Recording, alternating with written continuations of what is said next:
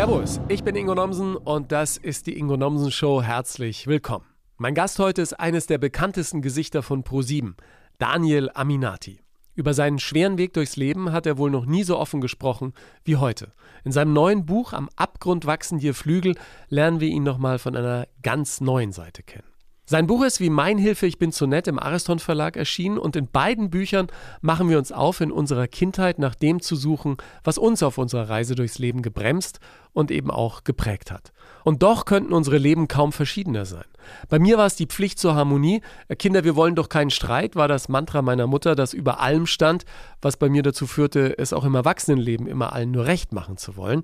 Und Daniel erklärt dir heute, was seine familiären Verhältnisse für ihn bedeutet haben. Er landet mehrfach im Heim, bricht die Schule ab und geht als Fußballer zu den Bayern.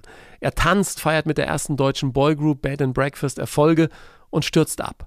Am Ende steht er vor einem großen Schuldenberg, den er mühsam wieder abarbeitet. Und mitten im neuen Erfolg als Moderator des Boulevardmagazins TAF holt ihn seine eigene Geschichte wieder ein. Heute spricht er entspannt über die Höhen und die Tiefen seines Lebens, wie er es geschafft hat, mit seinen Eltern und seinem Lebensweg Frieden zu finden und eine neue Klarheit entwickelte, das erklärt er dir im Podcast.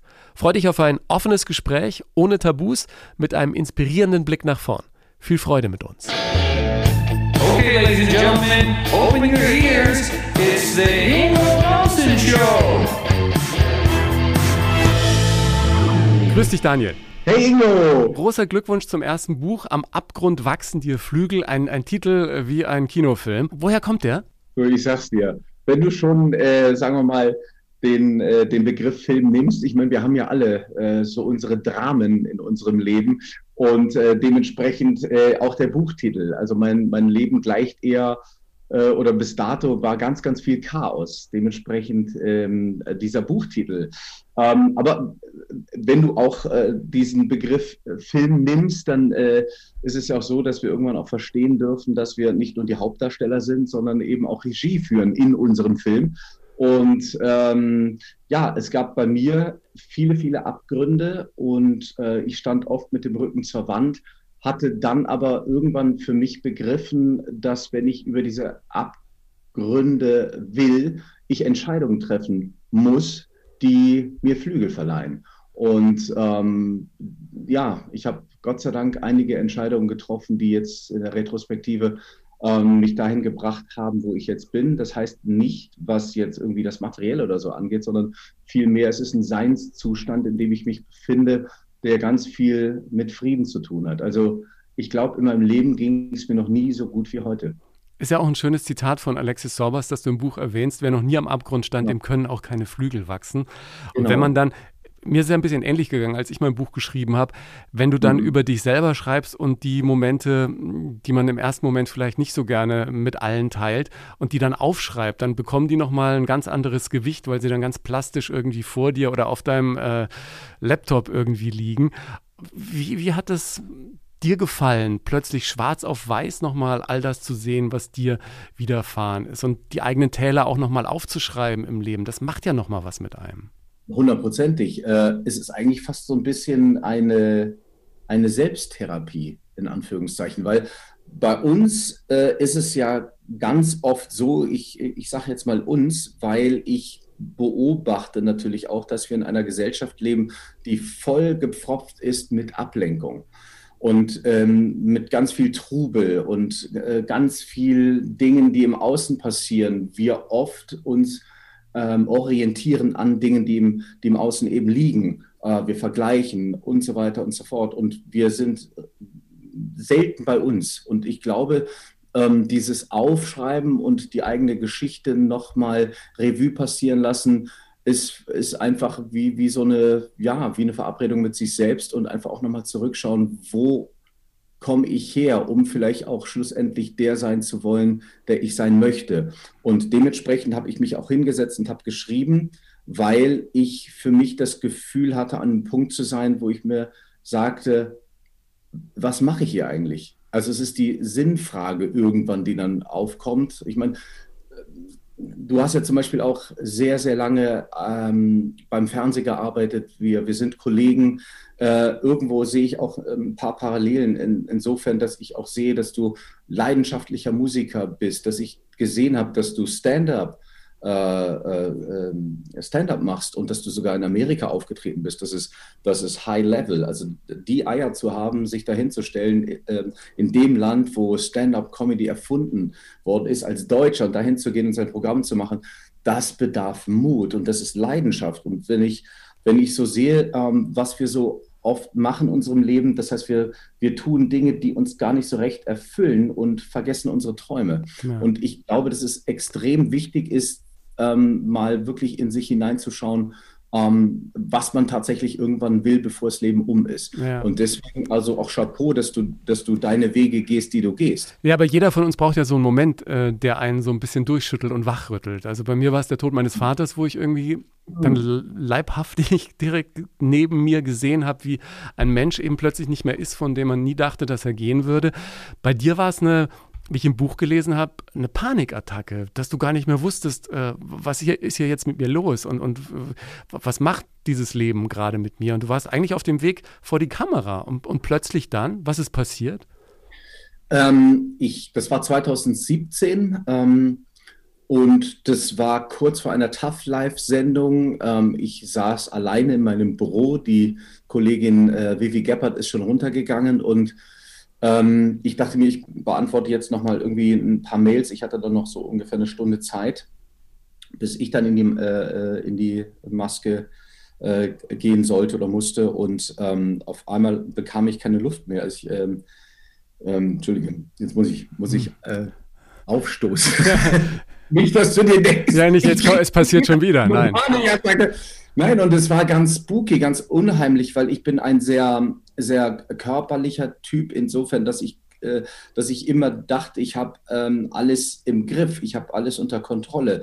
Und ähm, ich, ich bekam kaum Luft und mein Herz raste. Und ich dachte mir im ersten Moment, scheiße, ist das jetzt ein Schlaganfall? Weil mein Vater hatte einen Schlaganfall, mein Großvater hatte einen Schlaganfall. Und ich hatte erstmal in dem Moment wirklich Panik, weil ich nicht wusste, was hier gerade passiert. Und ich habe versucht, irgendwie mit mir zu sprechen. Ich habe versucht, irgendwie göttlichen Beistand in dem Moment äh, zu erfahren, obwohl ich äh, nicht wirklich... Äh, jede Woche sinnbildlich gesehen äh, sonntags auf die Knie falle, um, um, um Gott zu huldigen. Das, das nicht. Ich halte mich für spirituell. Aber ähm, da bekam ich Panik und ähm, ja, das war so für mich der Moment, wo ich auch, ich muss auch sagen, das habe ich auch so im Buch geschrieben, da hatte ich Todesängste. Mhm. Und ähm, ich habe dann auch für mich gesagt, dass wenn ich jetzt hier aus dieser Situation heil rauskomme. Das heißt, wenn ich meine Sendung irgendwie machen kann und ich jetzt hier nicht umkippe und das Gesicht verliere, im Anf äh, in Anführungszeichen, dann werde ich was ändern. Und ich weiß, ich habe 2015 oder beziehungsweise 2015 habe ich ja auch noch ein Fitnessprogramm rausgemacht, rausgebracht. Das war Mach dich krass und ich hatte da doch recht viel Erfolg, unerwartet. Und ich habe versucht, auf allen Ebenen zu funktionieren, weil wir Männer haben ja auch oft das Gefühl, wenn das Eisen heiß ist, dann müssen wir es besonders schmieden und links und rechts lassen wir alles fallen. Das war bei mir genauso. Und ich glaube, das war einfach so ein, so ein, so ein Hinweis, hey Daniel, da ist noch ein bisschen mehr im Leben als das, was du gerade tust. Ja. Und dann bin ich im wahrsten Sinne des Wortes, äh, habe ich mich entschieden, mehr nach innen zu gehen. Weil ich habe auch gemerkt, in solchen Momenten wie damals, als ich in, meinem, in, einer, in meiner Erfolgsmühle war, dass Menschen mit mir gesprochen haben und mir auch versucht haben, gefühlvoll Dinge nahezubringen. Ich habe sie nicht verstanden, weil ich nur bei mir war. Hm. Und da habe ich für mich auch gemerkt, okay, jetzt diese Panikattacke will mir was sagen. Und da habe ich dann für mich ein paar Entscheidungen getroffen. Ja, was ich ja interessant finde, dass uns der äh, Körper und das Leben oft was sagen will und man hört es einfach nicht. Also, als ich mich dann mal intensiver mit mir selbst beschäftigt habe nach dem Tod meines Vaters, kam mir, ey, du hast vor ein paar Jahren, ist dir mal irgendwie die Hüfte fast äh, verlustig gegangen, weil meine Hüfte innerlich abstarb plötzlich und äh, keiner wusste warum. Hat sich dann nach drei Monaten auf Krücken wieder gegeben. Irgendwann hatte ich einen riesen Skiunfall, der mich total, aber ich immer mit Krücke vor die Kamera und man war ja damals, teilweise war ja noch stolz, wenn ich irgendwie mit 40 Fieber vor der Kamera stand und sowas und mhm. nie drauf gehört. Und wenn man da mal drauf hört und dann was verändert, ist es interessant und da kommen wir ja jetzt auch drauf, was sich im Außen alles verändert, wenn du dich innerlich veränderst. Und oft ist es die Kindheit, in der die Wurzel allen Schönen, äh, in Anführungsstrichen, Übels liegt. Ja? Und das hast du ja auch gemacht. Und ich war total beeindruckt von der Offenheit, mit der auch du im Buch mit deiner Kindheit umgehst. Du sagst, Zitat, ich bin in ärmlichen Verhältnissen aufgewachsen. Und äh, damit keiner den Eindruck bekommt, dass du mit deiner Kindheit jetzt sehr haderst. Es, es war keine einfache Kindheit, aber du schreibst das Buch für deine Mutter. Ich finde ja Widmungen immer äh, sehr interessant. Mhm. Und du bedankst dich am Ende auch noch bei deinem Vater. Und trotzdem war es eine Kindheit, die nicht ganz so einfach war. Wie würdest du die in ein paar Sätzen zusammenfassen? Schwierig, äh, ne? Sätzen. Ähm, war eine beschissene Kindheit.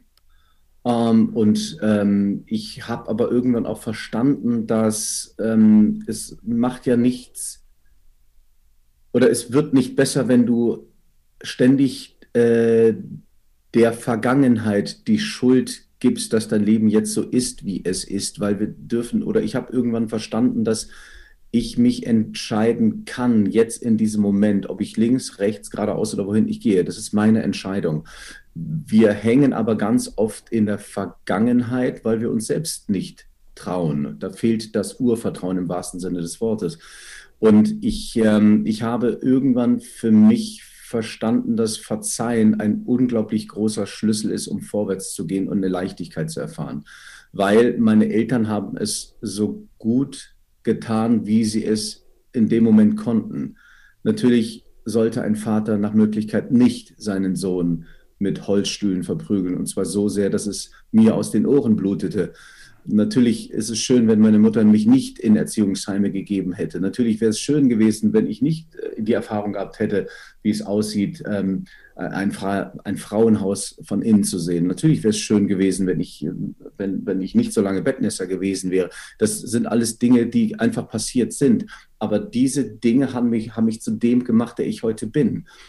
Ich, ähm, ich habe mich lange nicht gemocht und ich habe mich lange verurteilt weil ich so war, wie ich war und weil ich so bin, wie ich bin. Und irgendwann habe ich verstanden, und das hat mir auch das Buch gezeigt, was ich verdammt nochmal in meinem Leben eigentlich alles schon geleistet habe. Mhm. Und ob mich da jetzt jemand besetzt, äh, 2015 Prime-Film oder nicht, ist es mir scheißegal. Mhm. Weißt du, man, man, hat so, man hat so dieses Ding, okay, aber wenn ich das dann erreiche, dann bin ich wer. What the f ich, ich bin schon. Ich, es ist alles gut. Ja. Und, ähm, und das finde ich, find ich irgendwie ganz gut, diese Kraft, die, die, ähm, die ich habe und die ich jetzt einfach so einsetze, dass sie für mich ist und nicht gegen. Und ich bin von niemandem abhängig. Niemanden. Gib uns doch mal einen kurzen Blick nochmal in deine Kindheit. Du bist in Aachen geboren und aufgewachsen. Wie, wie kamen deine Eltern zusammen? Meine Eltern haben sich im Töff Töff kennengelernt. Das ist eine äh, ja, kleine, kleine Diskothek. Und da hat mein Vater mit, äh, mit seinem Afro damals äh, und ähm, ja, zu James Brown, Sex Machine, meine Mutter angetanzt. und ähm, ja, meine Mutter ist diesem afrikanischen Charme und Temperament erlegen. Ähm, und ähm, ja, und dann haben die beiden sich, sich lieben gelernt. Ich habe es auch, glaube ich, im Buch äh, so geschrieben, dass ähm, sinnbildlich gesehen, es waren vielleicht zwei Ertrinkende, die sich aneinander festgehalten haben, weil meine Mutter kam aus einem beschissenen Elternhaus.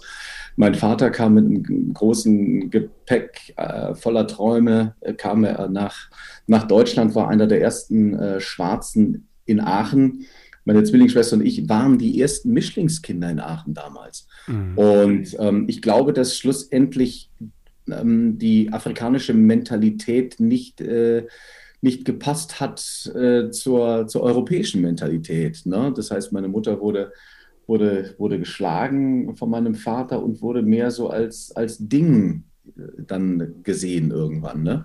Und ähm, ich, aber trotz alledem war mein Vater kein schlechter Mann, aber er war jetzt nicht das, was ich mir wünschen würde, als Vater zu sein. Ja. Und das ist vielleicht das, was ich, wo ich jetzt sagen muss, ich werde ja jetzt nun Papa Ende, Ende August. Glückwunsch, ja. Bist du, bist du, schon Papa?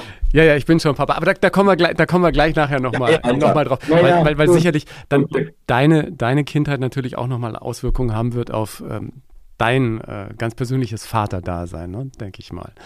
Wenn du an deine Kindheit denkst und an deine Familie, war dann auch eine große Familie, viele Geschwister und so, und dann plötzlich kommt der Tag, an dem dich deine Mutter einfach in einem Heim abliefert.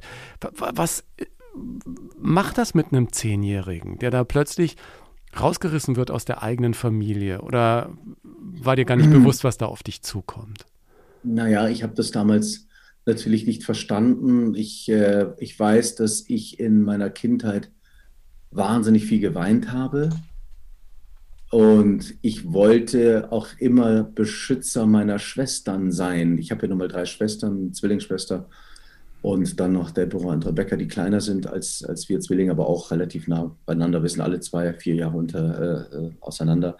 Und ich war der einzige Junge eben auch zu Hause. Und als der Vater dann weg war, wollte ich meine Familie beschützen. Habe es aber leider genauso getan wie mein Vater. Das heißt, ich war sehr, sehr gewalttätig. Mein, meinen, meiner Familie gegenüber. Und ich im Nachhinein kann ich verstehen, dass meine Mutter mich dann auch in ein Heim gegeben hat, weil ich war schwer erziehbar. Wir hatten ja alle Traumata hm. durch diese Kindheit. Und ähm, aber früher für mich war das, war das natürlich schwer zu verstehen, aber als Kind glaube ich, ähm, was, was hast du für, für Vergleichsmöglichkeiten? Du lebst das Leben, was du leben musst, weil du bist ja abhängig von deinen Eltern oder von von den Erziehungsberechtigten. Also was sollte ich tun? Sollte ich mit zehn Jahren auf meinen eigenen Beinen stehen? Nee.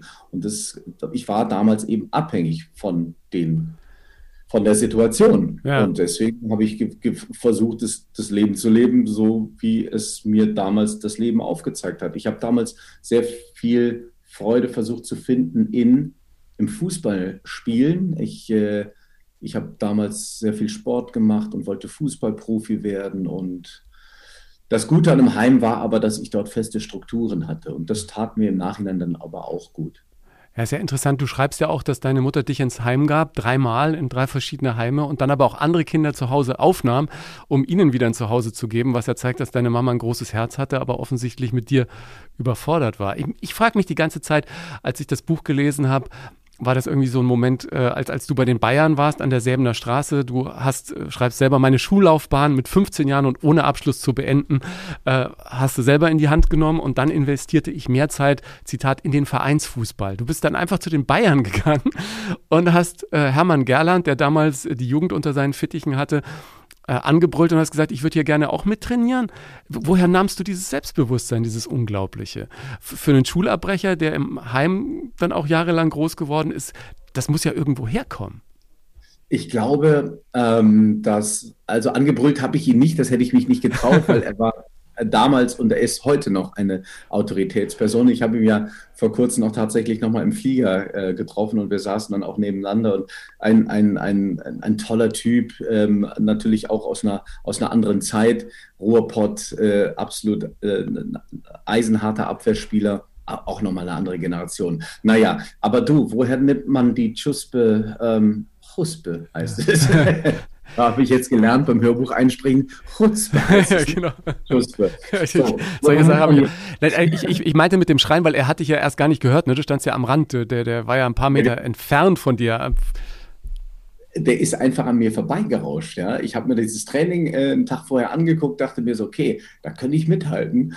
Aber wie kommt man auf die Idee? Ich glaube, es sind die Träume, die einen dann tatsächlich in die richtige Richtung führen. Und deswegen sind ja, äh, äh ist ja Visualisieren extrem wichtig. Und ich glaube, so als, als Straßenköter, als den ich mich ja äh, damals gesehen habe, denkt man vielleicht auch manchmal gar nicht so sehr nach, sondern man folgt komplett seinem Instinkt. Und das war's. Ich habe gedacht, okay, jetzt bin ich hier in München mit 17 Jahren. Äh, ich habe nichts zu tun. Ich, Fußball hätte ich nochmal Bock drauf. Ich habe gerade bei Alemannia Aachen gespielt. Wo spiele ich denn jetzt hier? Was gibt es in München für Vereine? Ja. Bayern. Genau. Ich gehe zu den Bayern. und dann bin ich dahin und der Gerland äh, ging dann an mir vorbei und ich habe gesagt, ja, äh, Herr Gerland, hier Daniel Aminati, hier Alemannia Aachen, bla bla bla. Und der, ging, der blieb überhaupt nicht stehen. Und ich bin dann einfach hinterher und bin wie so, so ein kleiner Schuljunge.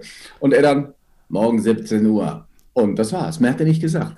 Krass. Und dann durfte ich, äh, durfte ich zu den Bayern und habe dann wirklich mit Didi Hamann, äh, Max Eberl, äh, Gospodarek, Czerny, also mit den ganzen Knallern habe ich dann gespielt. Krass. Ups, da bin ich dann so dran. Egal. Alles gut. Ähm, und, und wie lange hat es dann gedauert, diese Karriere bei den Bayern? Weil irgendwann war es ja dann auch Bayern. wieder zu Ende.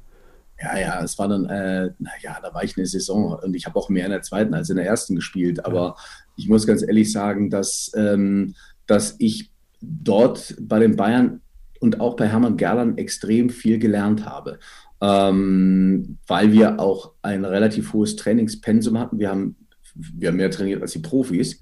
Äh, in den Schulferien haben wir zweimal am Tag trainiert, genauso äh, wie die oberen Jungs. Wir haben mit den Amateuren gespielt. Wir hatten Klaus Augenthaler eine Zeit lang als Trainer. Also das, das war schon ein recht hohes Niveau, auf dem ich da spielen durfte. Und da lernst du natürlich auch viel. Die Problematik oder mein äh, Hinkelstein war, dass ich mich nicht zu 100 Prozent auf den Fußball konzentriert habe, weil ich äh, war nicht in einem Fußballinternat an der Säbener Straße wie der Harald zum Beispiel, Harald Czerny und andere Spieler, sondern ja, irgendwie musste ich auch gucken, dass ich, dass ich irgendwie durchkomme, in Anführungszeichen. Ich habe damals bei meiner ersten großen Liebe gelebt und ich war leider damals nicht ganz so fokussiert, mhm. ja, weil wenn du Fußballprofi werden willst, dann äh, werd Fußballprofi, aber dann, dann agiere auch danach. Ja. Und das habe ich nicht. Hat sie, denn, hat sie denn je leid getan, diese Schule einfach so hingeworfen zu haben? Oder war das einfach auch letzten Endes konsequent, weil du eher einfach das machen wolltest, was für dich das Leben bereithielt und das war in dem Moment eben nicht die Schule, ne? Das ist eine, ist eine gute Frage, ja. lieber Ingo. Habe ich es je bereut? Nein, habe ich nicht. Aber bitte, liebe Kinder, macht es nicht nach. Ja. Das ist das, was ich immer sage. Und ich würde es auch meinen Kindern definitiv nicht so, ähm, äh, nicht, so, nicht so ans Herz legen. Ich habe dann schlussendlich auch ein Stück weit Glück gehabt, weil aufgrund dessen, dass ich nichts anderes konnte, als Bühne, bin ich der Bühne in großen Teilen immer treu geblieben. Und ähm, jetzt bin ich seit über 30 Jahren auf der Bühne und ähm, es ist nochmal gut gegangen. Natürlich hatte ich Phasen, wo ich, wo auch die Bühne mich nicht wollte, äh, weil ich zu, zu, vielleicht auch zu chaotisch, zu wenig Leichtigkeit inne hatte. Und äh, dann habe ich mich mit, mit, mit ja, äh, Nebenjobs bei Wasser gehalten, habe Fenster geputzt, habe Turnschuhe verkauft nach meiner großen Karriere bei Ben Breakfast, um irgendwie nach meinem Schuldenhaufen, den ich mir angeeignet habe, da wieder auf die auf die, auf die klare Bahn zu kommen. Aber um die Frage zu beantworten, nein, ich habe es nicht bereut, weil es die Bühne ist mein Leben. Du ja. kennst es, du bist auch ein Bühnenmensch. Ja, du hast ja auch immer wieder äh, dann Theater gemacht, dann waren die Bayern da, dann waren die Bayern vorbei und plötzlich äh, wurdest du für eine Boyband gecastet, wobei man sagen muss, wenn man dein Buch liest, äh, so ein richtiges Casting war es eigentlich dann doch nicht, oder? Mola Adebisi war im Prinzip Mitschuld. Mola war, äh, war definitiv Mitschuld dran. Ähm, weil er damals als Moderator bei Viva gearbeitet hat und er war damals in einem Management, das Live-Management. Und dieses Live-Management kam auf die Idee, eine Boyband ins Leben zu rufen. Und dann hatten sie irgendwie drei Jungs so in der Auswahl, die sie, die sie für gut befunden haben. Florian Wahlberg, David Joost, Kofi Ansuhenne. Und die Flo und David äh, sind weiß, Kofi ist ganz schwarz. Und dann haben sie gesagt, Ir irgendwas fehlt dazwischen. Wir brauchen irgendwie, äh, eigentlich wollten sie einen Asiaten haben, haben sie nicht gefunden, dachten, okay, was dazwischen ist Mischling. Mola, kennst du einen Mischling, der irgendwie Bühne? Und der Mola so, ja, Daniel. Und dann hat der Mola mich angerufen und hat gefragt, hey, hast du Bock auf eine Boyband? Ich so, was? Wie, was soll ich da? Boyband? Wie? Und das, äh, ja, dann habe ich gesagt, ach du, ich bin ja jetzt äh, arbeite seit, seit zwei, drei Jahren als Tänzer. Ja, ja gut, dann bin ich halt jetzt mal mit einer Boyband. Ich habe das, ich das so, ja gut, nächster Job und dann gucken wir, was passiert. Dass das Ding so durch die Decke geht, das hätte ja niemand gedacht mal. Mola Adebisi kanntest du noch aus Aachen oder woher ist eure Verbindung entstanden? Mola Adebisi habe ich kennengelernt, als ich im dritten Erziehungsheim war, beziehungsweise im zweiten Erziehungsheim. Das war der Halfeshof in Solingen. Ach. Und da da hat er gewohnt in Solingen, äh, nicht im, im, Erziehungsheim. Aber wir haben uns mittwochs abends mal in der Eishol äh, Eishalle getroffen. Und dann ist er äh, schnittig da äh, rumgefahren und wir sind mit dem, mit dem Heim. Und ein paar Jungs, da durften wir dann eben auch äh, die Eishalle besuchen. Und du, da gab es einen Schwarzen. Ist ja logisch, dass, ja. dass ich den anspreche. Ne? Und ähm, ja, wir waren dann direkt so, hey, Bro, what's up? Und hey, der Mensch sucht immer seinesgleichen, ist ja ein Satz, der im Buch auch ganz oft vorkommt. Und so ist es auch. Ne? Also wir waren uns einfach sehr, sehr nah und waren dann auch fast wie Brüder. Ich war ganz oft bei denen und habe ganz oft bei denen geschlafen. Ich wurde ein Teil der Familie. Ja. Ähm, und ähm, ja, irgendwie ist typisch afrikanisch, will ich fast sagen. Ich habe zum Beispiel vor kurzem meine äh, mittlere Schwester in Westafrika besucht, in Gambia, wo sie jetzt seit einiger Zeit lebt. Und wenn ich da sehe, äh, wie Afrikaner untereinander und miteinander umgehen, dann ist das direkt so. Du bist dann direkt Teil der Familie. So ist das. Und ähm, das ist die Geschichte mit Mola und mir. Wir haben damals dann getanzt ähm, und ähm, haben, haben die Liebe zum Hip-Hop eben auch für uns gemeinsam eben entdeckt. Und dann kam irgendwann auch eine Sängerin, die fragte, hey, habt ihr Bock für mich zu tanzen? Nana Beko war das damals. Und dann waren Mola und ich Background-Tänzer. Krass. Und so kam das. Und dann kam Bed and Breakfast und plötzlich äh, gingen die Songs durch die Decke, erste deutsche Boyband. Und was ich so spannend fand, ähm, sind Szenen in deinem Buch, die ich sehr schön finde, wo du nochmal beschreibst, großer Auftritt, Bühne, Erfolg, gehst hinter die Bühne, machst die Tür zu und heulst Rotz und Wasser, weil du die Emotionen nicht mehr im Griff hast. Beziehungsweise weil das einfach aus dir, aus dir rauskommt. Ähm, Finde ich einen spannenden Moment. Wie, wie ging es dir da? Ähm, in dem Moment haben mich Gefühle übermannt. Das war in Iserlohn unser erster großer Auftritt. Eine Woche vorher waren wir auf der Reisemesse in Hamburg als Band and Breakfast das erste Mal auf der Bühne, aber das war eher ein, ein kleines Plateau und das war eher so zum Warmmachen. Und wir wussten aber auch nicht so recht, okay, alles klar, was kommt hier auf uns zu? Und dann gab es Bravo-Kooperation und so weiter und so fort. Und dann waren wir irgendwann mal Stars. Und das wurde mir dann klar, als wir irgendwie dann in Iserlohn aufgetreten sind und da waren Tausende von Besuchern auf diesem Festival. Natürlich jetzt nicht nur wegen uns, aber ähm, das war einfach ein hochprofessioneller Auftritt mit großer Bühne, mit Fernsehkameras und wir so, Alter, was ist denn hier los? Und das war, das war geil. Und wir hatten aber nur einen Song. Und dann sind wir auf die Bühne und wir so, wow, geil, es ist ja, wuhu. Und dann standen wir da oben, haben unsere Moves gemacht und dann haben auf einmal die ganzen Mädels Zugabe gerufen. Und, und wir dann so, fuck, wir haben nur einen Song. Nochmal. Und dann haben wir, dann haben wir dreimal dann haben wir dreimal You Made Me Believe in Magic gesungen und dann haben wir aber auch gesagt, okay, jetzt verpissen wir uns hier. Ja. Aber das war geil, weil da waren einfach kreischende Mädels, also Tausende und die konnten den Song mitsingen und so. Und wir dann so, wow, was ist denn hier los? Und dann bin ich von der Bühne und wir haben uns alle abgeklatscht und irgendwann, und irgendwie, ich meine, ich habe da jetzt nicht nachgedacht, sondern es war wahrscheinlich, da löste sich ein Knoten weil ich hatte ja bis dato so für mich das Gefühl gehabt, mir hat nie jemand auf die Schulter geklopft oder gesagt, hey Danny Boy, du mhm. machst das echt gut oder der Vater oder die Mutter, gab es ja nicht. Und dann hast du auf einmal Tausende von Mädels, die dann sagen, hey, wow, das ist ja. Das ist ja. und ich habe dann, ich habe dann wirklich, ähm, ich habe dann wirklich Rotz und Wasser geheult, ja. ähm, weil das so eine große, für mich damals eine große Liebesbekundung war. Ja. Und das ist einfach, und da muss ich auch ganz ehrlich sagen, ich bin dann wieder nach München gefahren, die Jungs nach Hamburg und ich wusste in dem Moment, okay, jetzt verändert sich was in deinem Leben. Ich war ganz ruhig, als ich wieder in meinem Auto saß, auf dem Weg dann wieder nach Iserlohn, von Iserlohn nach München und ich dachte, okay, hier passiert gerade was. Das war ein Game Changer. Ich, ich finde das so schön, als ich es gelesen habe, kam mir wieder in den Sinn, wie ich zum ersten Mal den Fernsehgarten aushilfsweise moderiert habe, weil Kiewel nicht konnte.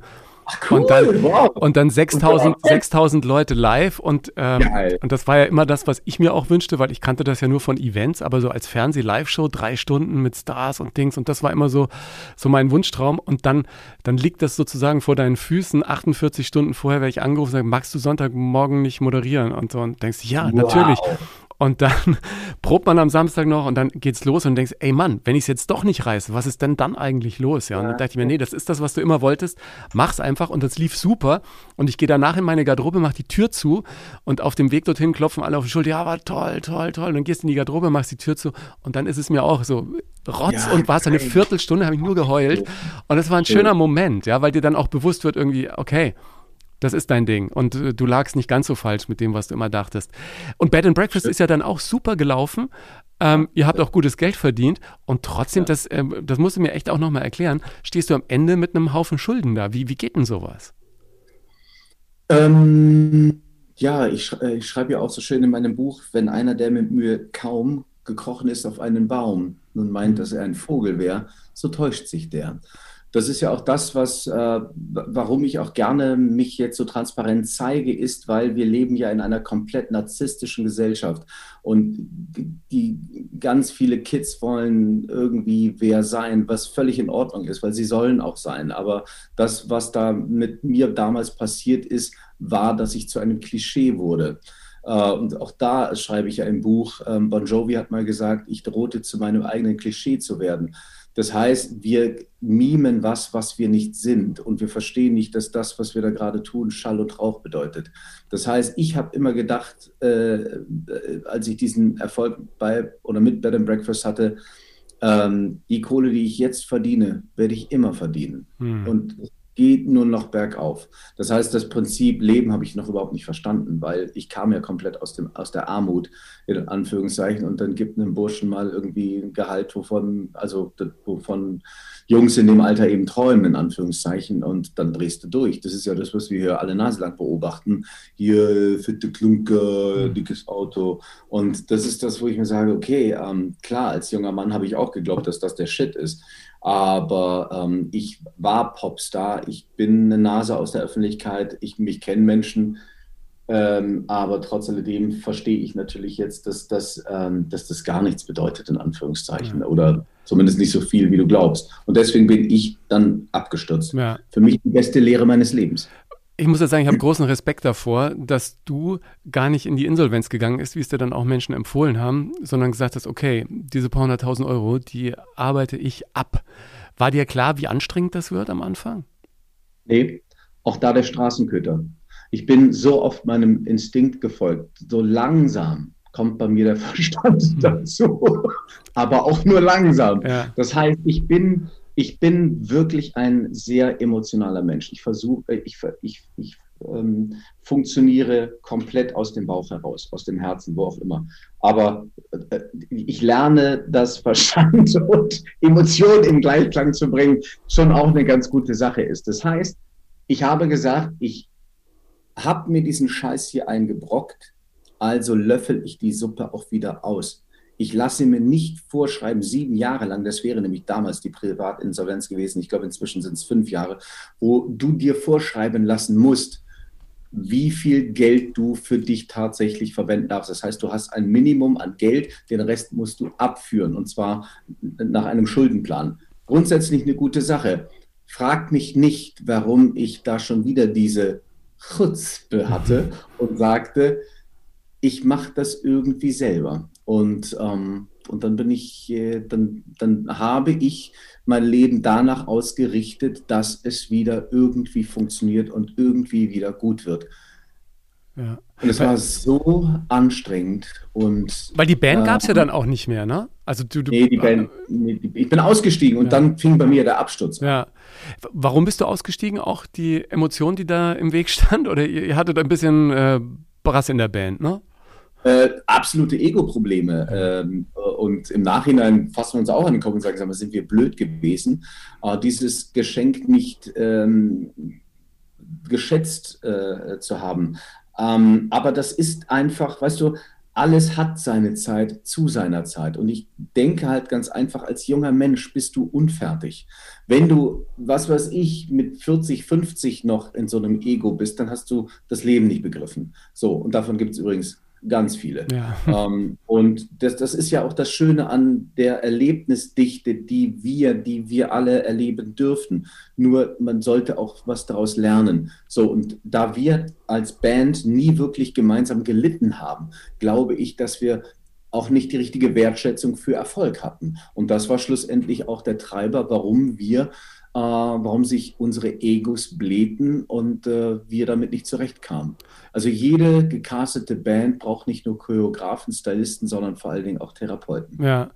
Machen die anderen Jungs noch Musik? David Joost ist ja einer, der, glaube ich, auch äh, Tokyo Hotel und so mit nach vorne gebracht hat, ne? Einer ah. der ganz Großen geworden. David ist durch die Decke gegangen. Ähm, ich ähm, ich habe leider keinen Kontakt mehr zu David. Äh, ich habe versucht, Kontakt aufzunehmen, aber ich, ich, ich finde den Burschen nicht. Mhm. Und äh, David, wenn du mich jetzt hören solltest, melde dich, denn lieber David, ich, lieber David, ich schulde dir noch Geld. Ach so. Äh, David als, als es mir so schlecht ging, hat David mir dann auch noch mal ein bisschen Geld geliehen. Und ähm, ja, ich, ich weiß nicht, wo der Bursche ist. Ähm, Florian und Kofi haben mir auch beim Buch geholfen, insofern, dass sie da Rede und Antwort gestanden ähm, haben und die leben in Hamburg. Und äh, ja, wo David ist, weiß ich nicht, aber David ähm, hatte damals mit Tokyo Hotel viel Erfolg, noch andere Künstler in Amerika sogar. Mhm. Florian ist, glaube ich, einer der ersten gewesen, der diese Elektroroller in Deutschland ins Leben ah. gerufen hat. Also der ist auch sehr erfolgreich mhm. da äh, unterwegs und Kofi ist der Musik treu geblieben. Der produziert, glaube ich, für verschiedene äh, Unternehmen äh, Spots. Ja. Also auch der hat, glaube ich, ein paar Kinder und denen geht's, denen geht's allen gut. Und du machst ja auch noch immer gern Musik. Ich, ich will diesen Schuldenberg nochmal abschließen. Nach 3285 Gerne. Tagen, schreibst du im Buch, bist du raus aus den Schulden gewesen. Neun Jahre hat das gedauert und dein persönlicher Krisenplan war ein Fünf-Punkte-Plan und den zitiere ich gerne nochmal. Punkt 1, hör auf zu jammern. Punkt 2, sei dir für nichts zu schade. Punkt 3, meide die Menschen, die dir nicht gut tun. Punkt 4, lies Bücher, vor allem die richtigen. Und als allerletztes, achte auf deinen Körper. Was ist dir am schwersten gefallen? Ähm, ich, also, was ist mir am schwersten gefallen? Äh, die Menschen zu meiden, die mir nicht gut tun. Weil, wenn du eine ganze Zeit lang in einem Umfeld dich aufhältst und glaubst, äh, dass du dort irgendwo viel Freude oder Spaß oder was auch immer äh, gefunden hast oder sei es sei es die Familie, die Freunde. Ich meine, wir sind alles, wir sind Herdentiere, wir sind soziale Wesen. Wir, wir, wir haben, glaube ich, auch erstmal Angst davor, neue Schritte zu gehen, weil ähm, wir das Gefühl haben, vielleicht auch einsam äh, zu sein oder nicht verstanden zu sein. Aber ich musste irgendwann auch verstehen, dass diese Menschen in mir oder ich habe in ihnen Anker gesetzt.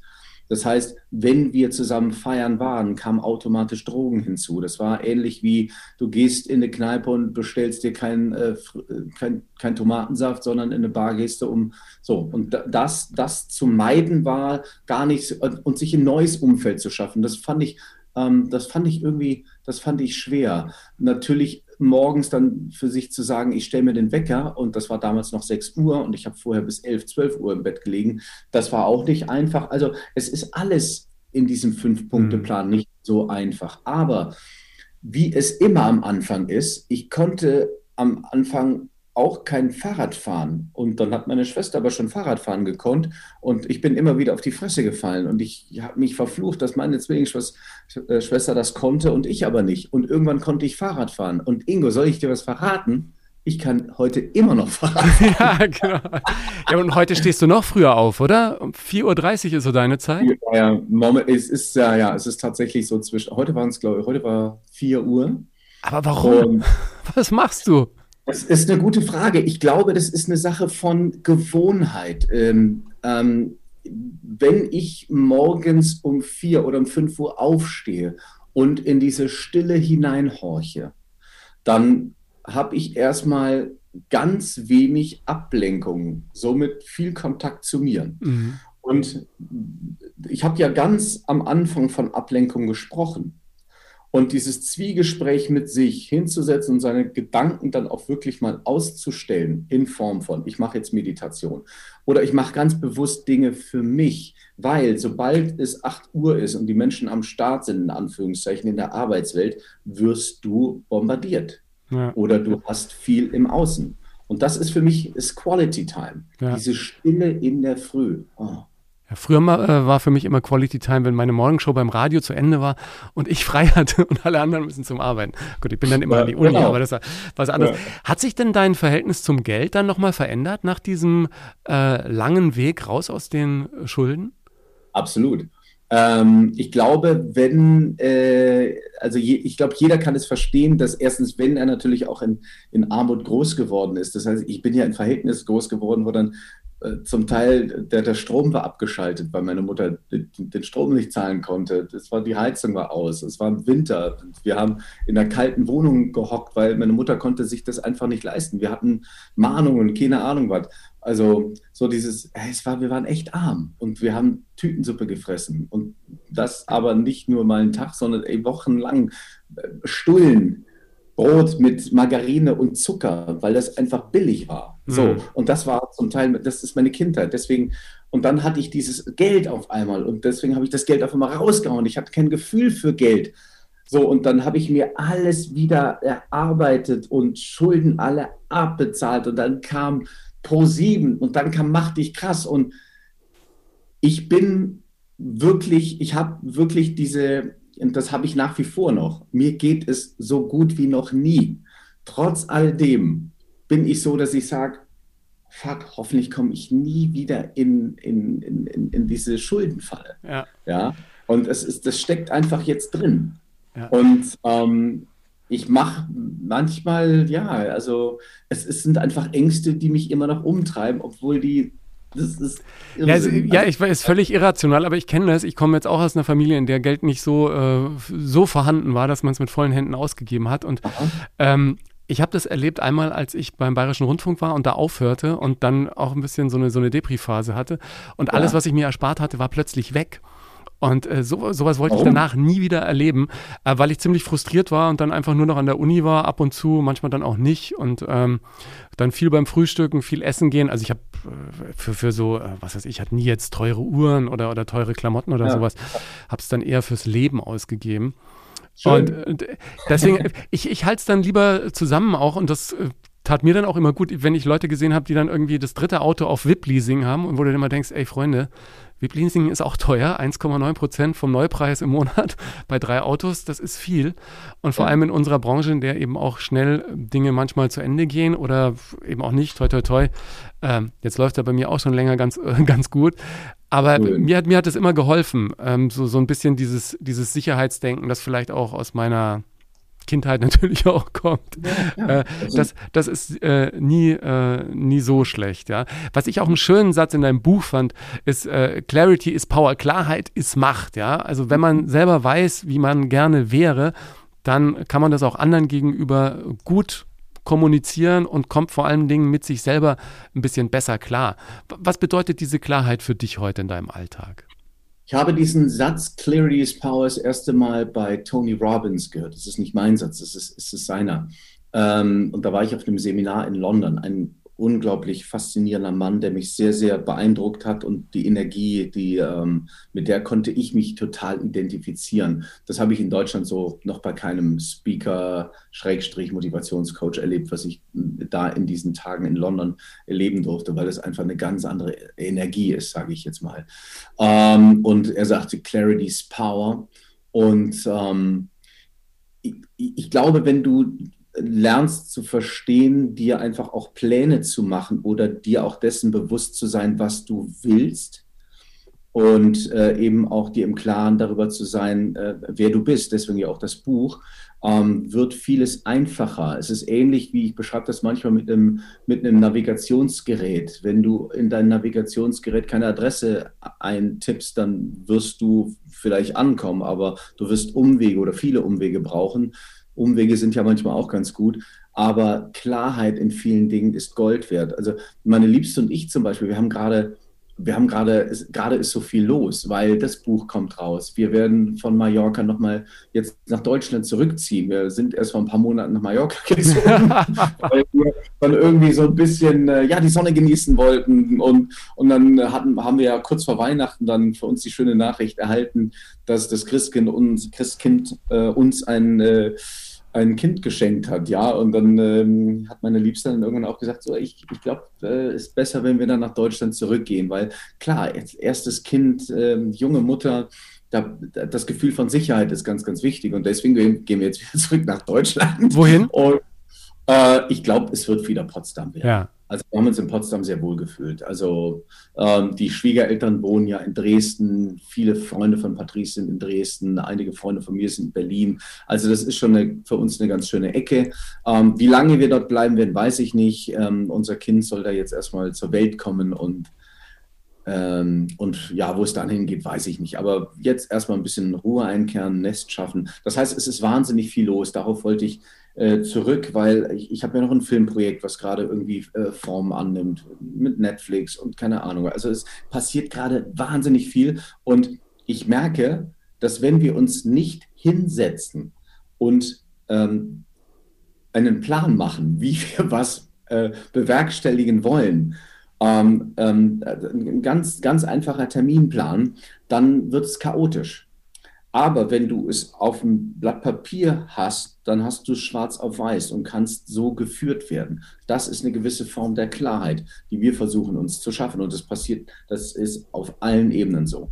Wenn du jetzt zum Training gehst, ein Trainingsplan am Anfang ist gut, Ernährung, Ernährungsplan ist gut, Finanzen und so weiter und so. Mach dir Pläne und dann, und wenn du dir näher kommen willst, schreib auf, wer du bist, wohin du willst, was sind deine Träume und so weiter. Was mir am meisten geholfen hat, muss ich ehrlich sagen, ist auch so eine Werteliste, ne? dass du so die Leitplanken hast, an denen du auch deine Entscheidungen anlegen kannst und sagen kannst, mhm, okay, da will ich hin und da nicht.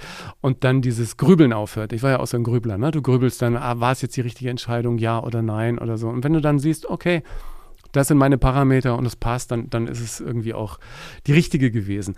Jetzt hast du deine äh, Frau gerade schon erwähnt. Du schreibst ja auch im Buch, du bist so dankbar für diesen Hafen, für äh, diese Familie, in der du willkommen bist. Jetzt gibt es die neue Familie, ähm, das Kind ist im Anmarsch. Und das Lustige ist, ohne die modernen Möglichkeiten der Kommunikation äh, wird ihr euch gar nicht nahegekommen. Du hast sie auf Instagram entdeckt und angeschrieben. Ja, hallo. Ja.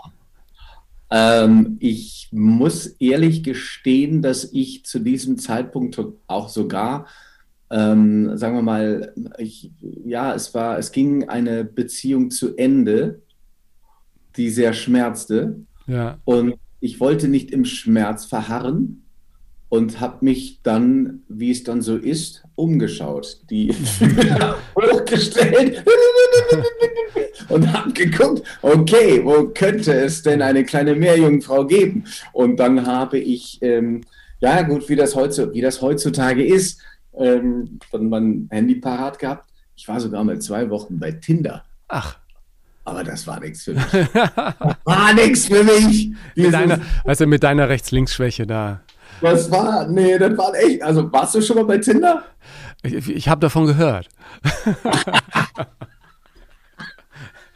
so, also ich habe also 14 Tage war ich bei Tinder. Ja. So. Und dann dachte ich so, nee, das ist nicht meins. Irgendwie soll, jeder Jack ist anders, soll er machen, wie er will, ist doch okay.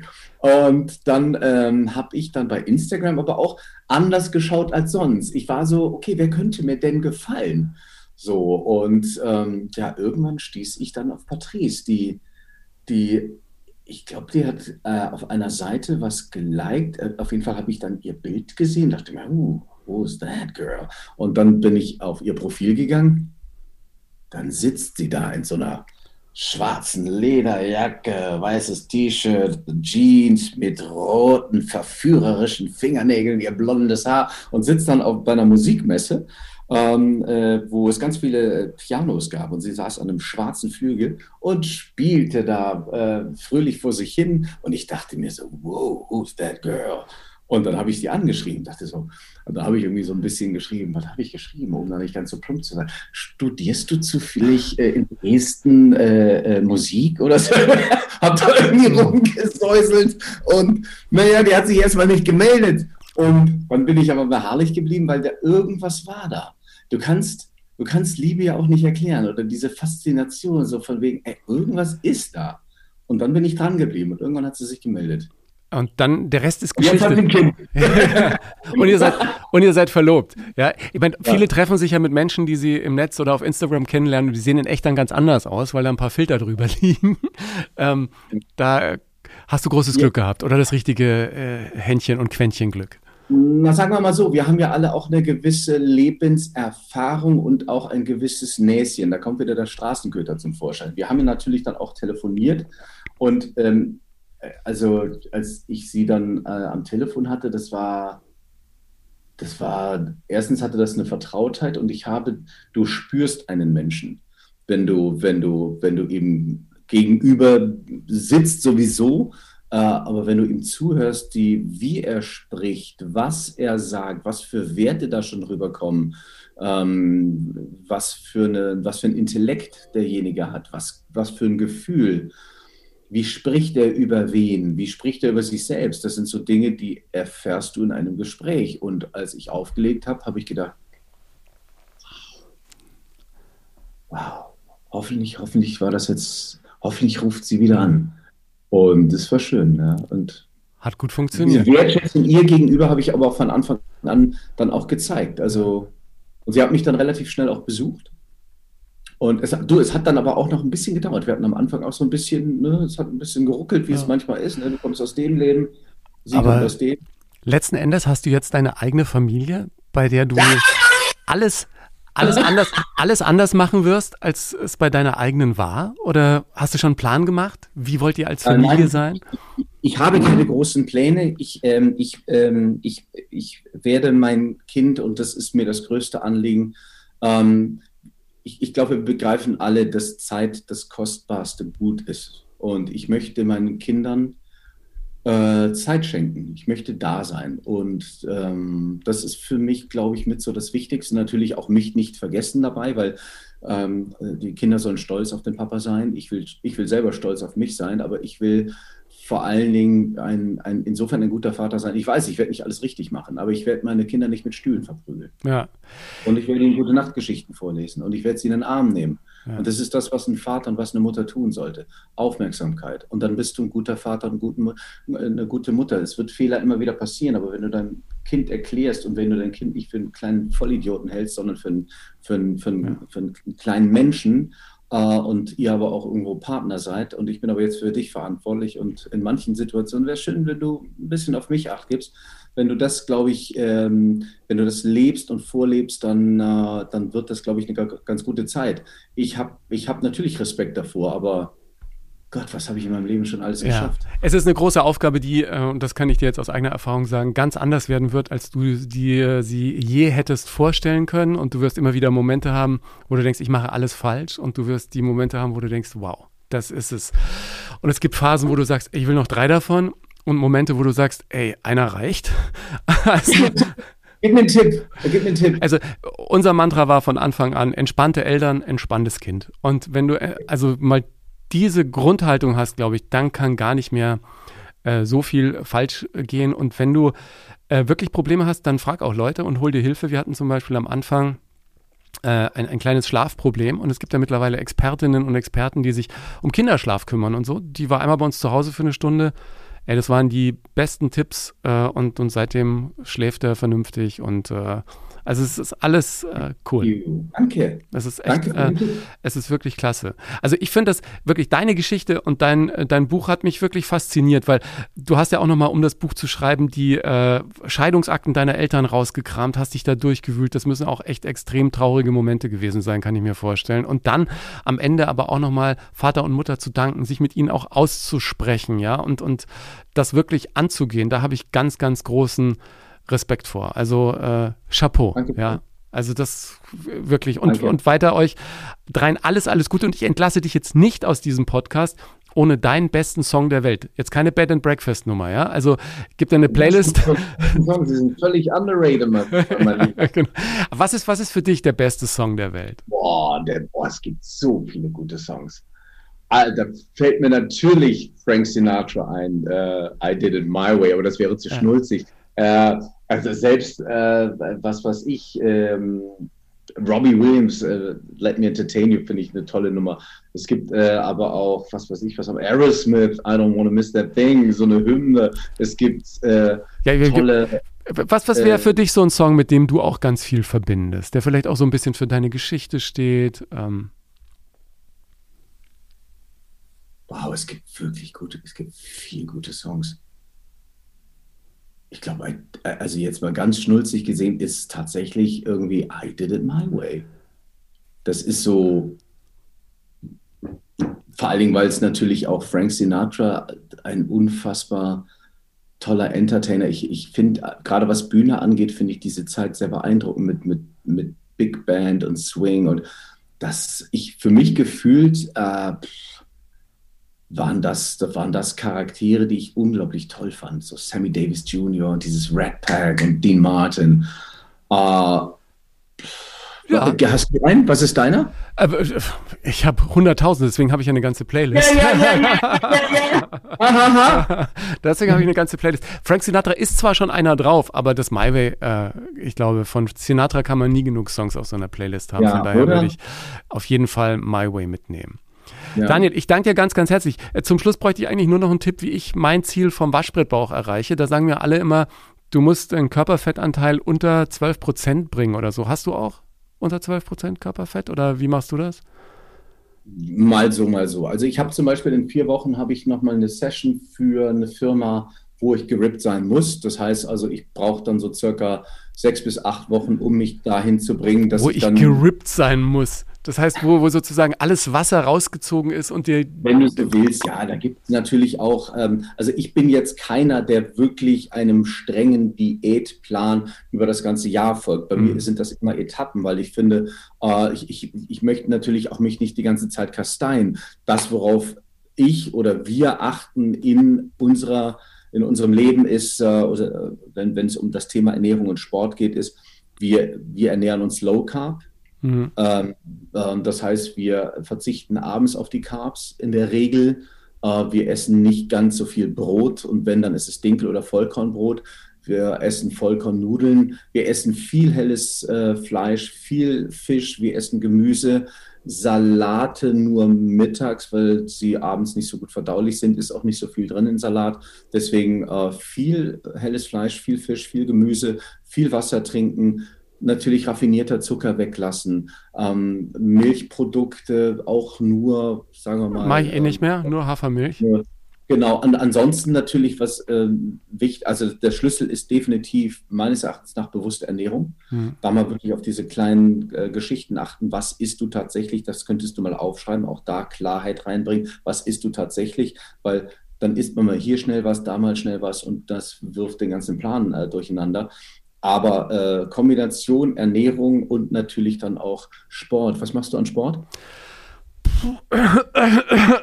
Äh, Im Moment nicht so viel, ehrlich gesagt. Ich muss jetzt mal wieder mit dem Laufen anfangen. Als ich Corona hatte letztes Jahr, ist so mein ganzes Trainingsprogramm so ein bisschen ins Schleudern gekommen. Und ich bin danach okay. nicht mehr so richtig auf die Füße gekommen. Aber ich habe so ein Bodyweight-Training gemacht mit meiner Physiotherapeutin, so mehrere Circles. Ja. Und habe ich jeden zweiten Tag einen gemacht und das war super. Da muss ich einfach wieder damit anfangen. Ja. Und ansonsten weiß ich ja jetzt, wo ich anrufen kann.